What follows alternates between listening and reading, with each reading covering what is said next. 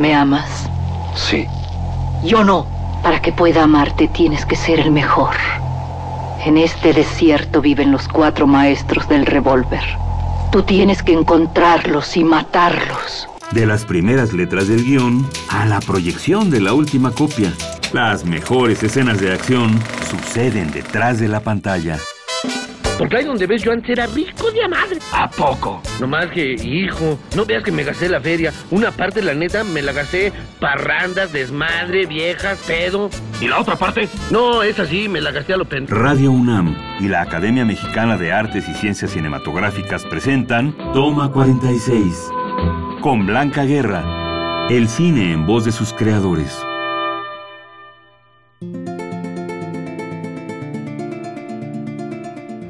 Convencer a un patrocinador de aportar dinero para una película. Regatearle un par de ideas al diseñador de arte. O negociar el pago de los actores. El difícil arte de poner en orden las finanzas de una cinta cae en manos del productor. Para conocer más acerca de este oficio, tenemos con nosotros a Rodrigo Herranz, quien nos platica más sobre la producción cinematográfica. La entrevista corre a cargo de Blanca Guerra, presidente de la Academia de Artes y Ciencias Cinematográficas.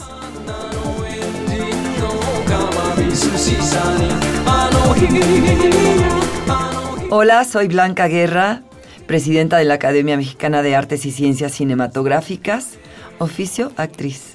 Bueno, estoy aquí ahora frente a, un amigo querido, miembro activo de la Academia, y su oficio es productor, Rodrigo Herranz. Hola, ¿cómo estás? Hola Blanca, gracias por... Vamos a empezar con una pregunta. ¿Qué lugar ocupa el ser productor en un proyecto cinematográfico? Pues ser productor es ser como el papá del proyecto. Yo creo que una película es ah. como un hijo y, bueno, el papá y la mamá al mismo tiempo de, de, la película. Yo me involucro desde el mero principio, lo más pronto que pueda. Casi siempre, y un poco como es nuestra industria, ¿no? En México es que casi todos los directores son autores, todos son guionistas y directores y he tenido la suerte de que me busquen eh, autores jóvenes y destacados y casi siempre traen un, uno o más proyectos bajo el brazo. Entonces me buscan cuando tienen un guion escrito, tal vez en una tercera o cuarto tratamiento y de ahí empezamos pues el largo eh, proceso de levantar financiamiento, buscar fondos, eh, probablemente desarrollar el proyecto y hasta que se filma la película, se postproduce y luego, pues el camino a los festivales, la distribución, buscar un distribuidor, buscar ventas internacionales. Y pues eso nunca acaba. ¿no? este, la primera película que hice, que es un documental de Lucía Gajá, Mi vida adentro, la filmamos en 2005. Y bueno, hasta el día de hoy nos la siguen pidiendo para festivales, entonces hay que estar pendiente de mandarla, de, que la copia esté lista, etcétera, etcétera. Empieza el camino junto con el director, es una relación que creo que nunca se acaba, espero que nunca se acabe, ¿no? Con los directores que trabajo. Y es, vamos de la mano, y a mí me gusta estar, pues, eh, pendiente y, propositivo, opinando sobre el vestuario, sobre el arte, sobre el casting, sobre qué, ¿no? qué actores van a estar, quién nos conviene más o no. Definitivamente en la búsqueda de financiamiento. Eh, en cuanto al presupuesto, pues sí, normalmente hago un primer esbozo de presupuesto y poco a poco va entrando gente, va entrando un director de producción que ya toma las riendas del presupuesto, sobre todo de rodaje. ¿No?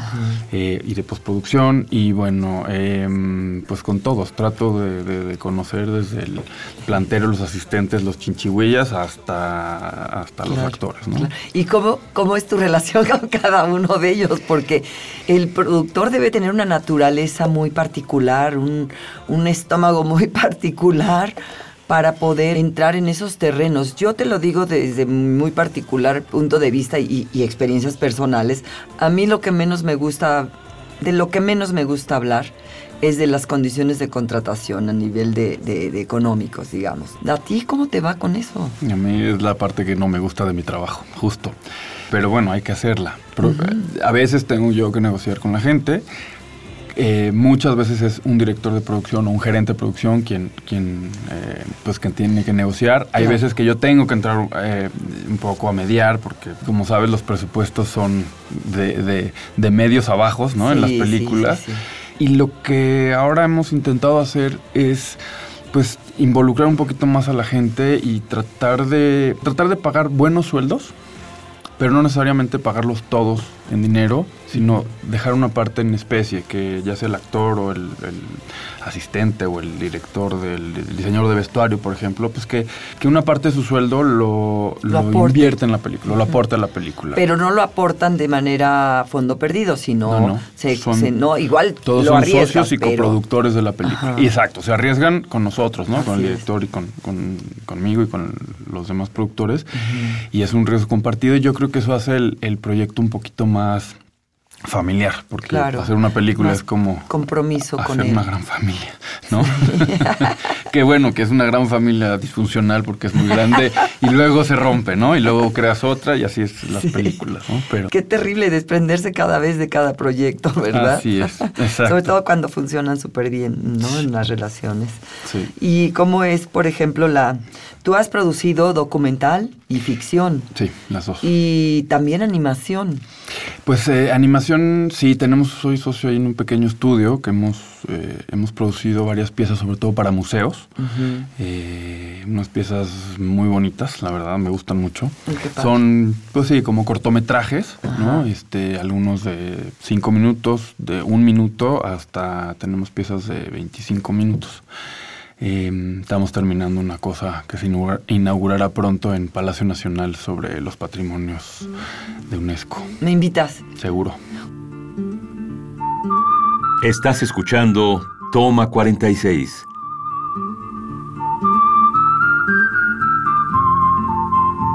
Y por ejemplo, ¿qué diferencia hay entre producir un documental? Porque bueno, finalmente en un documental es un formato, no formato, sino un género distinto. Y la ficción tienes muchísima gente con la que tratar en el sentido económico. Exacto. El documental es un poquito más noble en el sentido de que la familia es mucho más chiquita Así y es. dura más tiempo, ¿no? Por ejemplo, ahora estamos...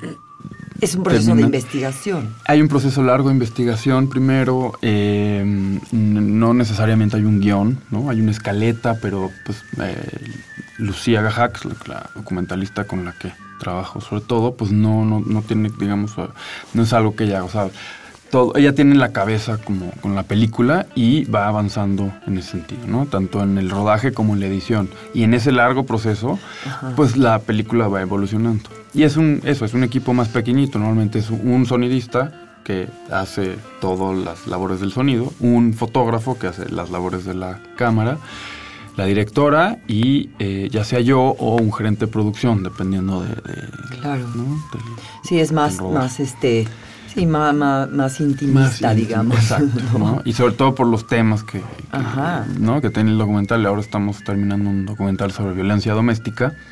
Y pues en- Con Lucía. con Lucía, entre más pequeños el equipo y entre menos gente está en durante la entrevista, pues el personaje se siente un poco más acogido y más cómodo para dar su testimonio. Y también tienes proyectos con películas extranjeras, con producciones de fuera. Eh, ¿Cómo es la contratación en ese sentido? Las cuando hice películas eh, extranjeras, fueron en realidad dos nada más, normalmente es era servicios de producción, ¿no? Entonces ellos llamaban a la productora, normalmente eran productores conocidos de, de- de años, de mi ex jefe, de Jean-Michel Lacor, en Ah. Ultra Films. Eh, eran películas que necesitaban filmar, sobre todo las locaciones, ¿no? Una fue un western, entonces bueno, fuimos a filmar a Chihuahua, Durango y a Torreón. Y ahí, pues nada, es una contratación, pues un poco. eh, yo todavía era eh, coordinador de producción, no era productor. Ya. Entonces, pues yo estaba contratado por semana como en cualquier película. Y cuando acabó el proyecto, pues me fui al que seguía. ¿no? La diferencia ahora es que cuando acaba la filmación o la postproducción, pues yo sigo teniendo muchos pendientes y muchas cosas que hacer, ¿no? Para que la película siga su camino y su vida.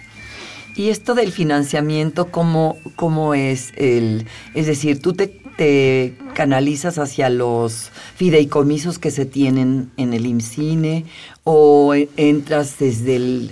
¿Te vas a constituir ya como gestor para Eficine o cómo? Normalmente he trabajado con un broker o un gestor, eh, una gestora en realidad, Beatriz. Ajá. Y ha funcionado muy bien eh, para las tres películas que, que- para las cuales he tenido fondos de Eficine. Creo que sin Imcine no habría cine en México. No, definitivamente.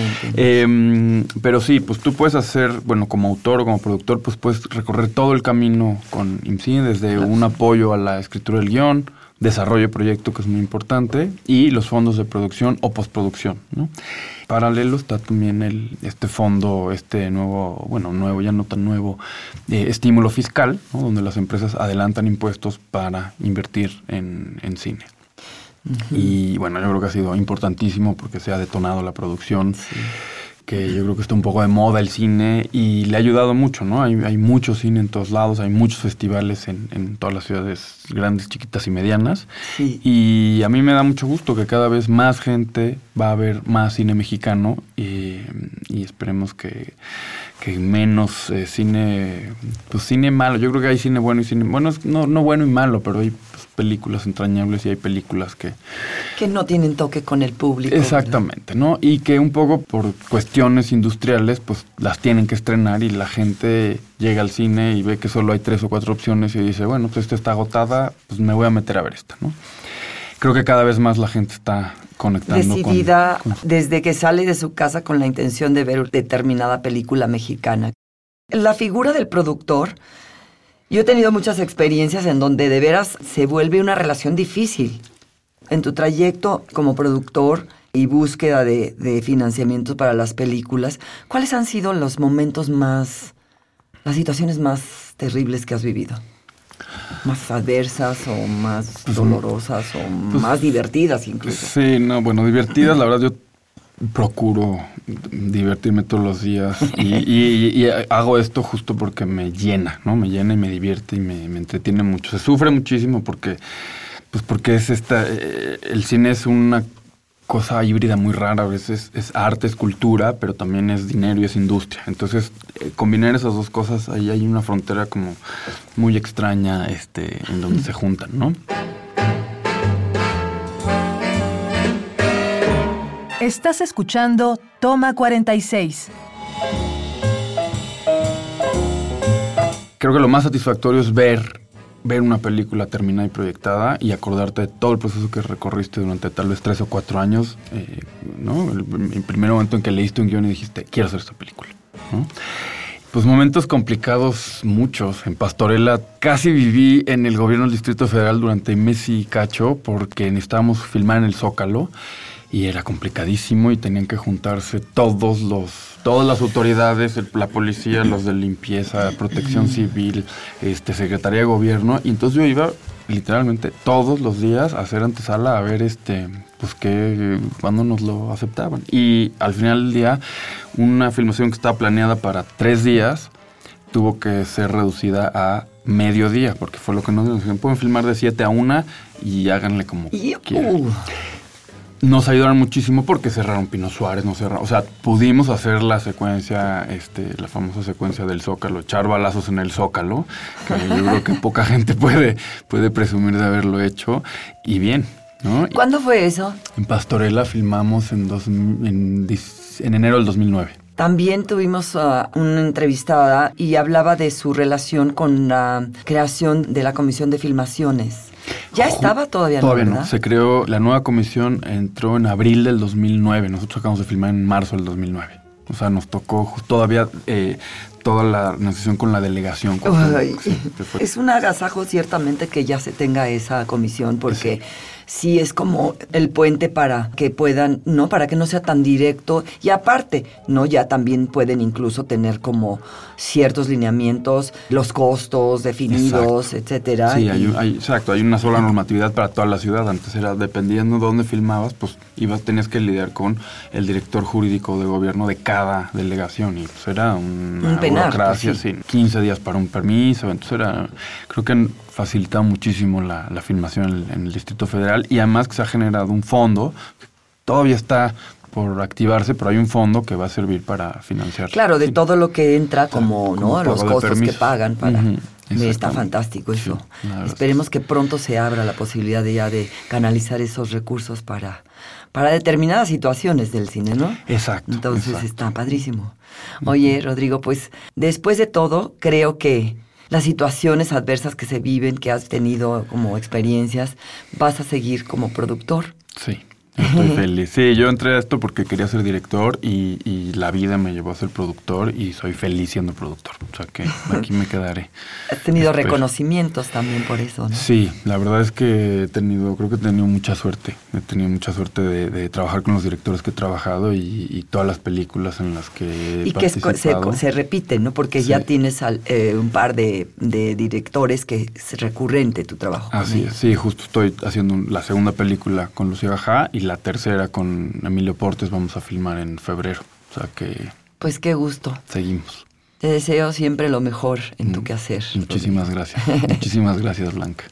Hoy tuvimos en Toma 46 al productor de cine Rodrigo Herranz. La entrevista estuvo a cargo de Blanca Guerra, presidente de la Academia de Artes y Ciencias Cinematográficas. Acabas de escuchar Toma 46, una producción de Radio UNAM y la Academia Mexicana de Artes y Ciencias Cinematográficas. Producción Rodrigo Hernández Cruz. Investigación y grabaciones Orlando Jacome.